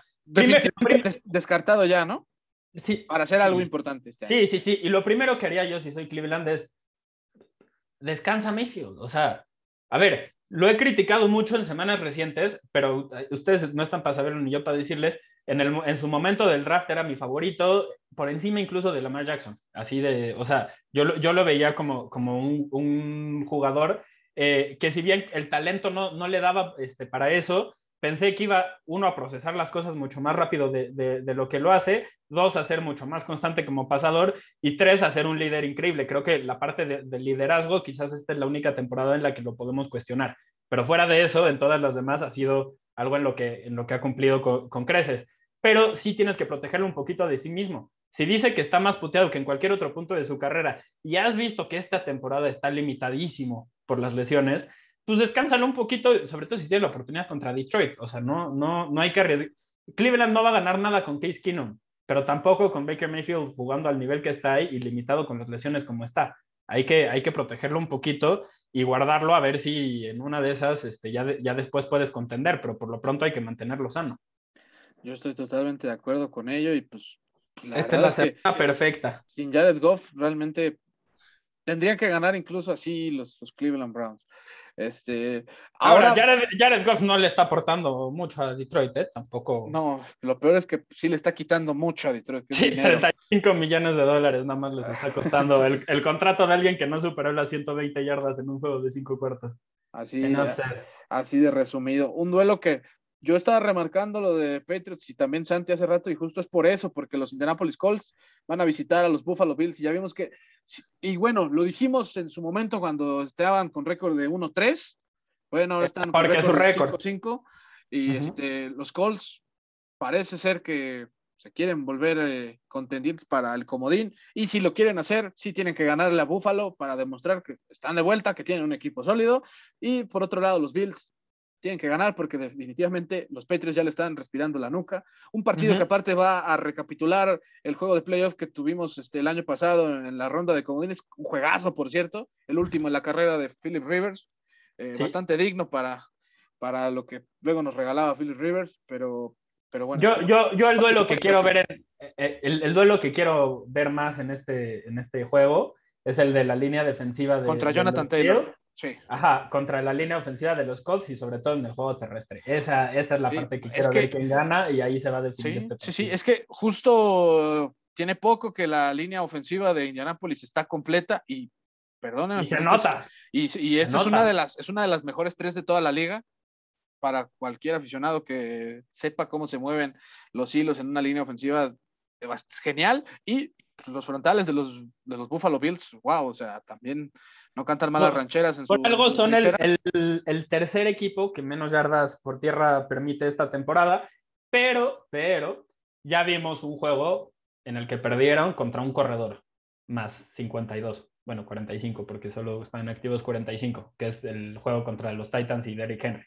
Pero, o sea, se les puede ganar así, es, es mi punto. Y pues van contra el corredor que justo esta semana empató las yardas que tiene Henry Henry. Apenas lo empató. Le tomó, dos, le tomó dos, semanas a Jonathan Taylor eh, alcanzar la, la, marca que tenía Derrick Henry hasta ahora en la temporada. Y, y que además tiene el complemento de, de Naheem Hines, que es un excelente corredor súper explosivo y también muy divertido de ver. Entonces, con esa parte sí pueden, la verdad es que sí le pueden competir a, a los Bills. Ahora, creo que nadie esperaba después del primer mes de competencia que para el 21 de noviembre, que va a ser este partido, eh, los Bills y los Colts estuvieran separados por solo un partido. Y sí, con no, la posibilidad de estar igualados. Así que los Colts, de veras, esta es de sus últimas chances para poder decir, yo sí me quiero trepar a la grande, hablando de los playoffs. So, sobre todo porque en la americana sí hay muchos equipos en, en, esa situación, o sea, ahí sí vas a tener que ser un poco mejor que mediocre para meterte como el, el séptimo sembrado. Quizás no hay tantos equipos con récord este, con, con, muchas victorias, pero sí hay, hay varios que parece que pueden contender ahí por, por un puesto, que, que comparado a la, a la, nacional, sabemos que el séptimo se lo va a llevar un mal equipo. Correcto, y ahora vamos a otro partido del mediodía que va a estar, creo que tiene sus tintes interesantes, vamos a ver si también su eh, ingrediente clave está de regreso. Estoy hablando de los New Orleans Saints que van a visitar a los Philadelphia Eagles. Vamos a ver si Alvin Kamara sí va a regresar para este partido. Lo necesitan. Si bien Mark Ingram es alguien que puede eh, llevarte bien como suplente a, a, estas alturas de su carrera, creo que Alvin Kamara es indispensable. Si es que. So, sobre todo, Orleans, tipo que está construido en, torno a juegos, en torno a su juego terrestre, ¿no? Sí. O sea, y justo van contra otro equipo que también está construido a base del juego terrestre. Como y que está dominando en ese aspecto. Sí, hablando sí. de Filadelfia. Parece, a, a, hablamos de que hay muchos equipos que ya avanzada la temporada parece que encuentran cuál es eh, como su, la filosofía de juego que tienen que seguir para poder ganar eh, más, más, seguido y Filadelfia es uno de, de, esos equipos que en el último mes dijo, pues me vale verga, vamos a ganar corriendo el balón y si no lo detienes, pues, pues se va a poner feo, pero eh, es la única forma en la que lo podemos conseguir y les ha salido más de lo que no. Así que también Jalen Hurts, esa es su, su, mayor ventaja, no tenía sentido que, que no lo estuvieran utilizando y que quisieran forzarlo a ser casi un mariscal de campo de, de, bolsa de protección. Cosa que pues no, es imposible y pues solo teniendo a Devonta Smith como receptor claro, pues sí, era mejor explotar Pero, el ataque terrestre. Bueno, y, se ha mostrado ahí algunas cosas interesantes y a Regor lo han intentado involucrar, pero creo que, creo que con Regor sí le, le fallaron, la verdad. Sí, sí, no, pues prefirieron a Jalen Rigor que a DK Metcalf, así, así pelado está el asunto. Los, los Miami Dolphins en el otro nuevo, bueno, pasamos. El juego al... de la semana, ¿no? El Jets. Sí, sí, totalmente. El Dolphins Jets, unos Dolphins que vienen de pues, dar, yo creo que la campanada la semana pasada cuando le ganaron a los Baltimore Ravens. Con la posibilidad de enracharse verdaderamente, sería su tercera victoria al hilo y cuarto partido bastante decente, porque contra Búfalo también jugaron este, muy bien. Joe Flaco va a ser titular, al fin vamos a ver a Joe Flaco, al fin vamos a entender por qué intercambiaron por la media temporada.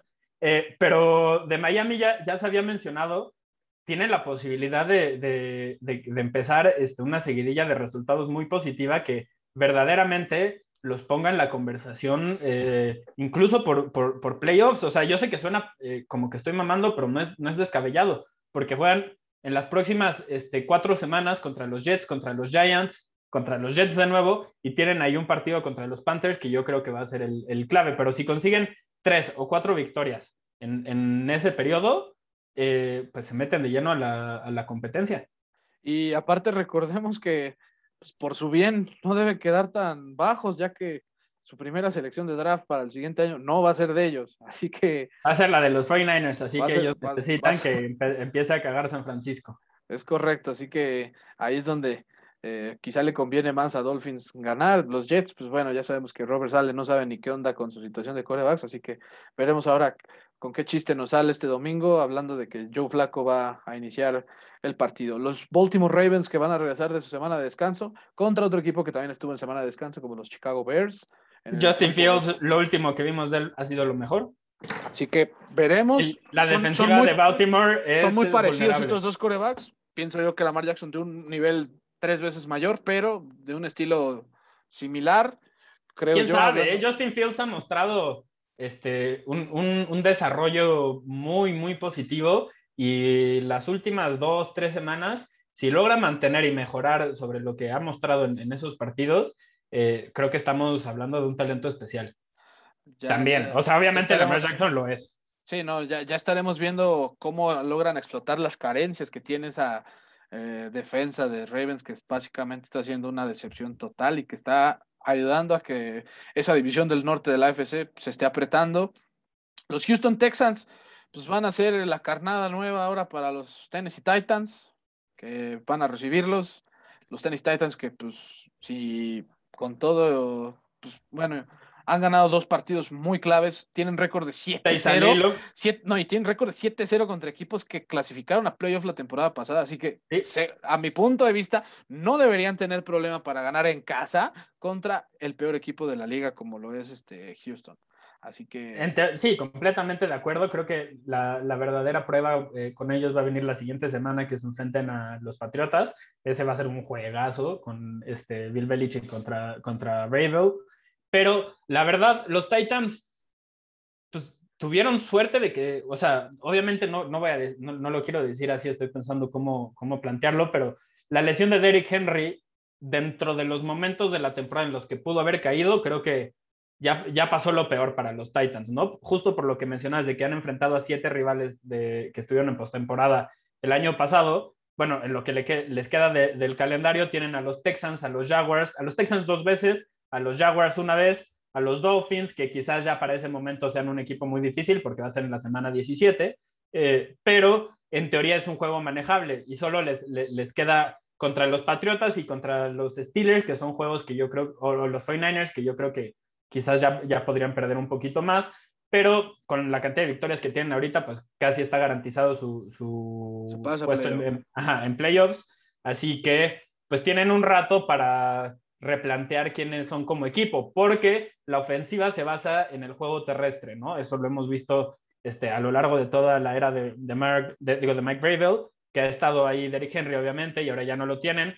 Y las últimas dos, tres semanas, pues no, simplemente no han podido correr el balón, no, no de forma efectiva. Sí, o sea, se, que... sabe, se sabe que sin él iban a sufrir, pero no a este grado, ¿no? Y... Exacto, o sea, y, y, a ver, han ganado los partidos porque son un equipo completo más allá de, de, de lo que era el juego terrestre.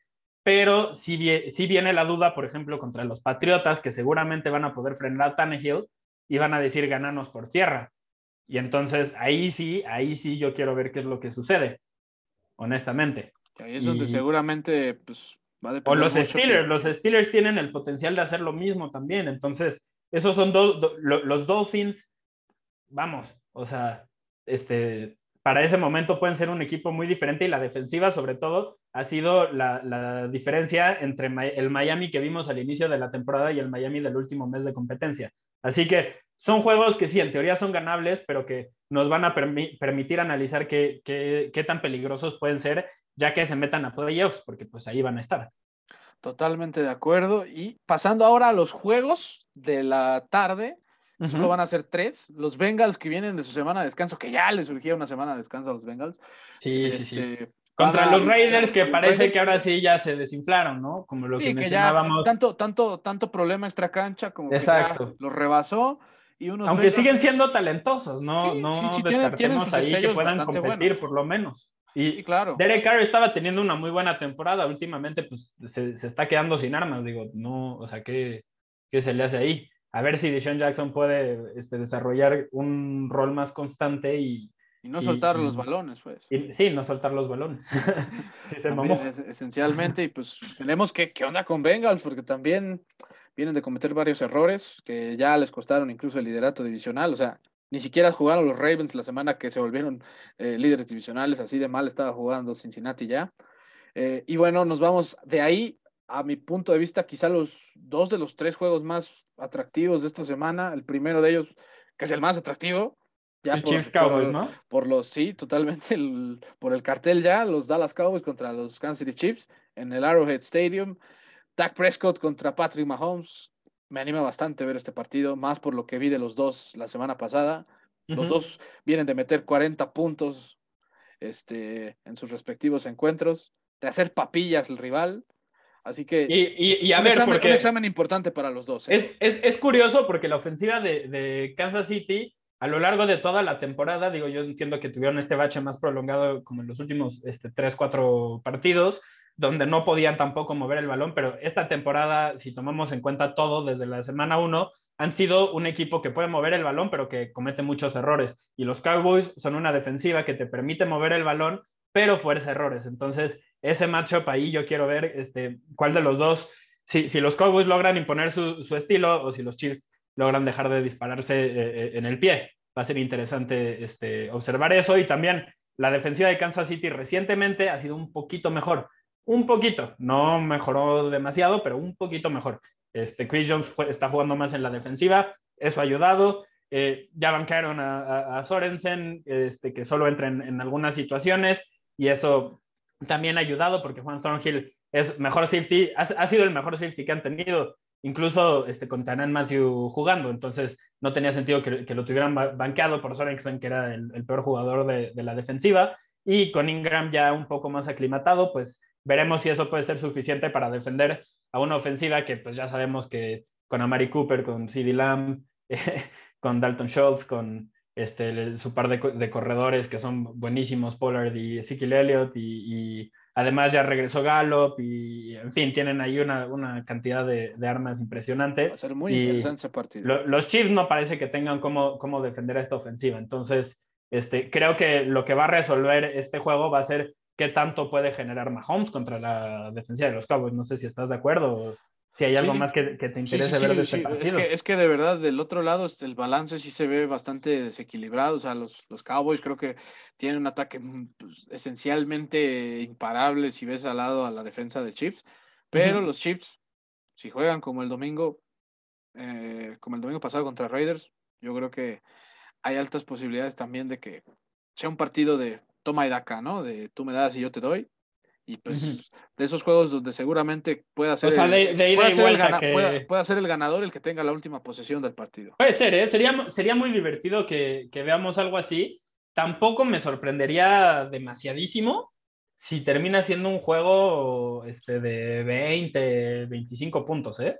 Sí, no, porque el, frío, no, también está cañón, ¿eh? Sí, no, y no, no, creo que vayan a, a, a frenar así que, que, tú digas, totalmente este, ninguna de las defensivas a, la otra unidad ofensiva, pero pues en una de esas tampoco es el pues el juegazo de, el juegazo de tipo Rams Chips, ¿no? De aquel exactamente, exactamente, exactamente. No, no sé si, si vaya a ser eso este, que, que todos esperamos, aunque tiene todo, todo ese potencial. Los Chiefs han ganado tres al hilo, son el, el primero de, de, su división por primera vez esta, esta temporada.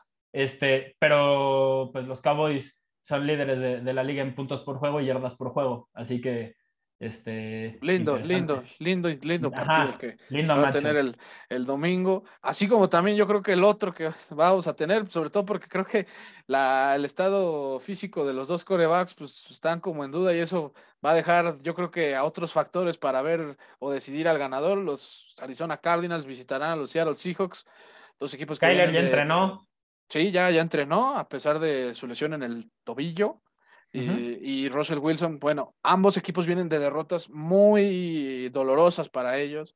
Sobre todo la de Seattle, creo. Sí, Seattle. yo, sé, yo sé que los Cardinals tuvieron una putiza contra un equipo de, los Panthers que como que no, no habían sido el mismo, pero lo de Seattle, pues, o sea, casi casi le están diciendo adiós a la temporada y estamos en sí, sí, eh, a, mediados de noviembre. están, en focos rojos los, los, este, los Seattle Seahawks, que aparte necesitan ganar ya. Recibir su primera blanqueada con Russell Wilson como su quarterback titular, tuvieron que pasar 166 encuentros para que eso sucediera. Así que interesante. Quizás no creo que necesariamente tanto Wilson como Murray vayan a ser el factor de la victoria de uno de sus equipos, pero vamos a ver qué, qué otro, qué otro chivo expiatorio se aparece por ahí. Se rumora que pues, de Andrew Hopkins podría ya volver también para para los Cardinals este domingo. Ya, ya estaremos viendo. Si, regresan Murray y Hopkins, creo que todos este, vemos como, como favorito claro a, los Cardinals. Pero si termina siendo un juego de Colt McCoy o de ¿cómo, el, el Traveler, no me acuerdo cómo se llama el, tercero. Este, contra Russell Wilson, entiendo que Russell Wilson está limitado, pero si termina siendo ese duelo, pues yo no voy a ser el que apuesta en contra de, de Wilson. totalmente. Y ya pues estaremos viendo qué onda con estos Cardinals que pues eh, no creo que se les vaya a acabar ya el hecho de saber que eran el mejor equipo de la NFL hace unas semanas por esto, porque también no tener a tu mejor jugador o a dos, a tus dos mejores jugadores claramente se va a ver reflejado, pero pues ya. Y, que creo que sí va a empezar, o sea, si, si esta semana no puede jugar Kyler Murray, este, termina siendo eh, alguno de los que ya mencionamos y juegan como lo han hecho, como lo hicieron contra Carolina, no como contra San Francisco, creo que ya va a empezar también como este cuestionamiento de por qué no contrataste a un suplente más este, de, mayor nivel, sobre todo entendiendo que el año pasado se te acabó la temporada por la lesión de Kyler Murray, o sea, terminó jugando lastimado, no fue el mismo y no tenías con qué ganar. Así que ya sabíamos que era una posibilidad, o sea, las narrativas así de rápido se construyen en, en la NFL y, y, pues la verdad sí es válido cuestionarlo porque Cole McCoy es un excelente número 3. Quizás en algún otro punto de su carrera era un buen suplente, pero ya para este, este punto no, no le puedes pedir más. Y, y Straveler es muy rápido, pero nada más. No, no, no te ofrece este, casi nada como pasador, así que, este, pues, en fin. Ya, ya estaremos eh, viendo qué, qué, onda con ese partido. Y los Steelers visitarán el SoFi Stadium para enfrentar a los Chargers, unos Chargers que pues van en picada, unos Steelers que vienen de no perder contra el equipo que no ha ganado, pero que tampoco ganaron. O sea, y que además, como ya bien dijo este Santi, no se sabe todavía del, estado que pueda tener Big Ben para el próximo domingo. Yo estoy casi seguro que no va a jugar ese partido. Es que si, eh, si sigue teniendo síntomas, y yo ayer fue cuando, cuando leí que seguía teniendo síntomas, o sea, esperar que se recupere. Ayer, hoy, hoy es este jueves, ayer fue miércoles, si nos están escuchando algún otro día. Entonces, pensar que teniendo síntomas el miércoles vas a poder estar jugando el domingo, híjole, no. Sí, no, o sea, estos, estos son atletas de alto rendimiento, pero también son, son este, humanos y, y, bueno, el cuerpo lo resiente y también necesita el cierto reposo para poderte. Sí, y sobre, sobre todo cuando tienes la, la edad de Big Ben y has tenido los problemas físicos que ha tenido Big Ben esta temporada. Ahora, no sé si estés tú de acuerdo conmigo, pero en caso de que no esté Big Ben, tiene que jugar Haskins. O sea, debería jugar Haskins. entiendo, entiendo, te, lo pregunté fuera del, aire porque, porque sí era algo que verdaderamente me, este, no, no entendí por qué, por qué elegir a... Bueno, entiendo dado el contexto, ¿no? Se enteraron el sábado, entonces se fueron con el que conocía mejor la ofensiva.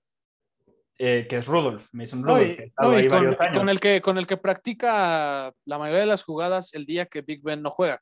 O practica, que, es el, que son los días miércoles. Pero... pero, pero, justo ahí, ahí es donde te cuestiono. ¿por qué no le das esas, esas repeticiones a, Haskins? O sea, Haskins tiene, de lo que hemos visto de los dos en, en, la NFL, Haskins tiene mil veces más talento que Mason Rudolph. Solo también tiene este, problemas de actitud bastante más graves que los de Rudolph. O sea, Rudolph no tiene problemas de actitud esencialmente. Este, pero, pero Haskins sí, y, y, es algo que hemos visto constantemente. Entonces, ¿crees que vaya por ahí el, el asunto o, o, o, por dónde? Porque o sea, si no le das oportunidad en estas situaciones a Haskins, no entiendo por qué lo contrataron. O sea, ya. Es que, no, es que no hay otra forma. Sí, no hay otra forma que yo le encuentre. O sea, quizá no están totalmente convencidos de la actitud de este, de este chamaco que. Y, y en la pretemporada se vio bien, ¿no? Haskins, de lo que sí. recuerdo, lució, lució. Sí, digo que, que ya de, de, pretemporada a, esta, a estas alturas, pues sí, ya, ya, ya llovió, ¿no? Pero. Sí, son dos cosas. De, dos monstruos diferentes, pero. Definitivamente no vería otra razón por la que no lo quieras meter, porque Rudolph, perdón, pero no estoy diciendo que sea el peor coreback que se ha visto. Ni siquiera que pero, sea un mal suplente. Ajá, exacto, ni siquiera que sea mal suplente, pero no es alguien a quien le puedas exigir que te gane partidos. O sea, le tienes, necesita él muchos otros factores para que quizá él no cometa los errores para, pues para no perjudicar al equipo, pero eh, con Megan Fitzpatrick fuera y con TJ Watt seguramente fuera, ahí básicamente la esperanza para Steelers es ganar el partido a través del ataque terrestre con Najee Harris. No veo otra forma. Claypool. Eh, Claypool que está day to day, ya practicó de manera limitada el miércoles pasado una lesión en el pie que sufrió este, la semana antepasada, pero pues no, no, no, deja, no deja de estar ahí como limitado el equipo, así que eh, esto, esto sí se lo van a cargar un poquito más a Najee Harris. Prepárense para los que tengan a Najee en el fantasy. Seguramente va a cargar mucho tiempo el balón. O sea, yo sí le calculo que al menos unas 25 veces lo va, y varias va a cargar. ¿no? Sí, también es alguien que eh, le gusta mucho recibir pases. Pero, pero bueno, este, este encuentro, si no fuera porque Chargers de verdad está a un nivel defensivo bastante horrible, creo que apostaría por ellos, pero pero la verdad es, no estoy totalmente seguro que Chargers eh, pueda ganar con mucha facilidad este encuentro si es que su defensa no le, no le da ese, ese respiro que necesita Justin Herbert. Creo es que es, es, sobre todo eso. O sea, a mí este, este punto que acabas de mencionar me parece clave porque la defensiva, o sea, justo los Steelers van a intentar ganar a través de Najee Harris. Si no lo puedes detener, va a ser un partido largo. Muy, bueno, muy largo. Corto, ¿verdad? corto para corto para los espectadores y muy largo para la defensa, que pues va a estar en el terreno todo, todo el tiempo, ¿no? Y, a los ese... putazos, que es justo lo que no, le, no, no, no, les conviene, porque además, pues lo de Bosa y Tiller iba a pesar también. Sí, total, exacto. Son, son los, los, dos jugadores decentes de la línea defensiva. Así que ustedes, ustedes dirán. Y ya para finalizar, el juego del lunes por la noche, que aparte el año pasado fue también juego de lunes por la noche, así cagadamente lo hizo la NFL otra vez. Eh, los New York Giants visitarán, ahora el año pasado fue al revés, los Buccaneers visitaron a los Giants y ahora los Giants van a visitar a los Tampa Bay Buccaneers en un duelo de lunes por la noche que recordemos que pues así justo como el año pasado se tenía la expectativa que los Buccaneers iban a darle una verdadera paliza a, a los Giants y que terminó pasando al final, pues sí lo ganaron los Buccaneers, pero bastante apretadito y dejando hasta dudas hasta cierto punto para los Buccaneers. Y bueno, los Buccaneers vienen de dejar muchas dudas en su partido previo ante Washington, así que si quieren despejarlas, tienen que darle una paliza a los New York Giants en su casa.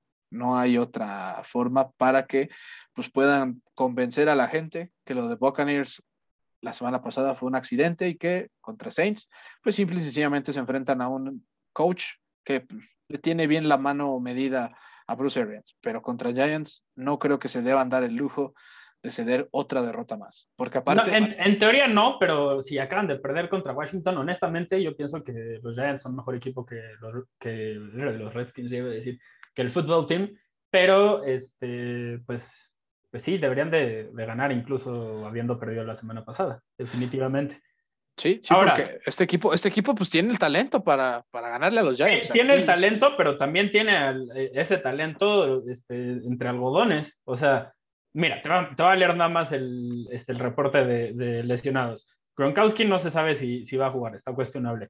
Antonio Brown no se sabe si va a jugar, está cuestionable. Que por cierto, cada que juega Antonio Brown ganan, cada que no juega pierden. Esa es la estadística para esta temporada. Vita Bea se dice que está cuestionable, pero la verdad es que nadie espera que, que, juegue. Eh, Scotty Miller parece que ya va a regresar, entonces ahí van a este, tener otra opción por, por aire, pero eh, pues no ha, no ha estado en, muchísimo tiempo tampoco por, por una lesión en el, en el, dedo gordo del, del pie. Eh, Delani este, no va a jugar por una este, conmoción cerebral este, y es para una defensiva que ya, ya había perdido eh, a Sean Murphy Bunting, a Carlton Davis, a Rashad Robinson como esquineros, este, al mismo Richard Sherman. Entonces, tienen muchas, muchas ausencias. O sea, si ustedes se preguntan qué está pasando con, con Tampa Bay, por qué están jugando mal, tiene mucho que ver con eso, que simplemente no, no han estado sanos. Y este era el riesgo cuando regresabas a los 22 titulares de un equipo que ya tenía bastante edad en, o sea, la temporada pasada. Y otra vez volvieron a apostar por un montón de jugadores veteranos que simplemente no han estado disponibles. Y además, no sé si te acuerdes, mi eh, pero hace unas semanas hicimos, eh, cuestionamos la narrativa esta de que si presionabas a, Tom Brady, lo, lo, podías limitar o podías limitar su, su producción. Bueno, contra Washington creo que es la primera ocasión en la que yo este, sentí que esa narrativa tenía, tenía mérito. Esta temporada, estoy mencionando ya, la pasada sí, sí fue algo que, que se vio a lo largo del año, que podías incomodar a Brady de, de esa forma, y, y, contra Washington fue así. O sea, la verdad es que Tom Brady jugó un mal partido, más allá de que ya, ya habíamos mencionado que algunas de esas intercepciones no fueron su, su culpa, pero eh, no, no, tuvo un buen partido, dejó muchas jugadas en, en el campo y, parecía que era porque tenía miedo de, la presión, o sea, que, que era un, algo que iba por ahí. Así que si los Giants pueden este, seguirlo presionando, si no regresa Gronkowski, si no regresa Antonio Brown, este, si Scotty Miller eh, regresa no a un nivel óptimo, este, sino como un jugador que se ha perdido muchos meses de, competencia, eh, y si los Giants tienen a sus receptores sanos y Daniel Jones, sale el buen Daniel Jones este, contra esta defensiva secundaria que no tiene jugadores sanos en este momento, eh, pues la verdad yo, yo sí veo cómo es posible que este juego sea más cerrado de, lo que pasemos. Son varias cosas que se tienen que juntar, pero este, pues sí hemos visto que, que es posible, ¿no? Sí, es totalmente, todo en la NFL es posible y pues los Buccaneers de verdad al menos si quieren convencer que siguen entre los contendientes para ganar el Super Bowl, deben ganar. O sea, ya incluso si es de manera apretada, porque Giants tampoco es que sea el peor equipo de la NFL. Tienen talento, son inconsistentes. y seguramente van a tener de regreso a Juan Barkley. También es un apunte que, deben tener y pues eh, siempre tener a tus mejores hombres es una buena noticia, por más que del otro lado defiendan bien la carrera. Yo creo que los Buccaneers sí sí deben dar esa vuelta a la página y pues ligar tres derrotas, eso no creo que le convenga a Bruce No, bueno, para nada, para nada. Sobre todo porque solito va a apretar la división en la que está. Porque justamente tanto Carolina ahorita con Cam Newton como los Saints, que quizá tengan de vuelta a Camara, tengan esas esperanzas de ganar sus partidos y, aguas, ahí te encargo. Así que eh, los Buccaneers, si no quieren estar en este, son ahí como de peligro, sí, sí deben ganar este partido. Pero... Eh, yo, yo sí soy, este, si soy Daniel Jones, eh, para este juego circulo así en rojo fuerte, así grande, este, que, que tienen que atacar a, a Pierre Desir como esquinero. Él, en teoría, ahorita sería uno de los este, titulares y es un jugador que lo último decente que le vimos fue hace tres años este, con, con los Colts y después de eso con los Jets tuvo ahí una racha de cuatro juegos donde tuvo tres intercepciones, y, pero después de eso la verdad es que permitía demasiadas este, jugadas grandes, lo terminaron despidiendo a media temporada los Jets, o sea, de ese equipo estamos hablando. Eh, este, los Seahawks lo despidieron esta temporada en agosto, cuando más necesitaba, o sea, poco antes de que empezara la temporada, que si recuerdan, el primer mes de competencia, las primeras seis semanas, eh, la defensiva secundaria de, de, los Seahawks era de lo peor en la liga y ellos fueron los que le dijeron a, decir bye porque este, no, no, no eres mejor de lo que tenemos. Así que este, si él termina siendo el titular de Tampa Bay eh, en el Monday Night, creo que ahí está el pan. Ahí, ahí deben de atacar.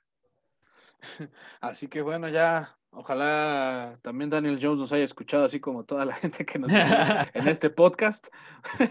no, de verdad, muchas gracias por, por habernos escuchado. Ya se nos acabó el episodio, mi Santi. una semana que pinta para, para quizá ya todavía tener más conclusiones, sobre todo porque hay matchups interesantes. Incluso yo pienso que hay unos partidos que ya puedan descartar totalmente a, varios equipos, pero pues ya estaremos viendo qué, sorpresas nos tiene la NFL como siempre lo ha hecho. y, y bueno, pues de verdad, muchas gracias a toda la gente que nos escuchó. Recuerden que también estamos en Instagram como Destino Canton. Ya se subieron ahí los números Canton de la semana. Les spoileamos algunos en este episodio, pero no les voy a decir cuáles. Mejor revísenlos. Yo sí lo dije, perdón. Así que, bueno, mi Santi, un gustazo, como siempre, desmenuzar todo esto.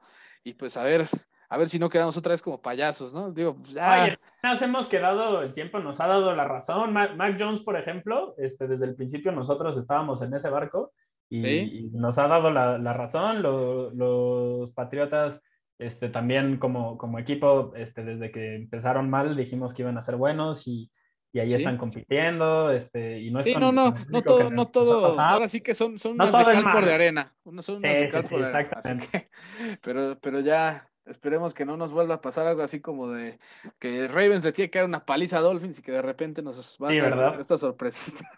Digo, también, o sea, creo que todos estamos de acuerdo que es el partido más decepcionante de la temporada de Baltimore hasta ahora y, pues así, o sea, ni modo. Pues sí, así, así, así sucede también estos accidentes en la NFL, pero ya, ya estaremos también recapitulando si es que hay alguno que otro para esta semana 11. Les mando un saludo, también a ti te mando un saludo, Santi, y pues, Igualmente, mi Hasta la próxima. Por acompañarnos. Muchas gracias, ¿eh? Hasta la próxima, amigos.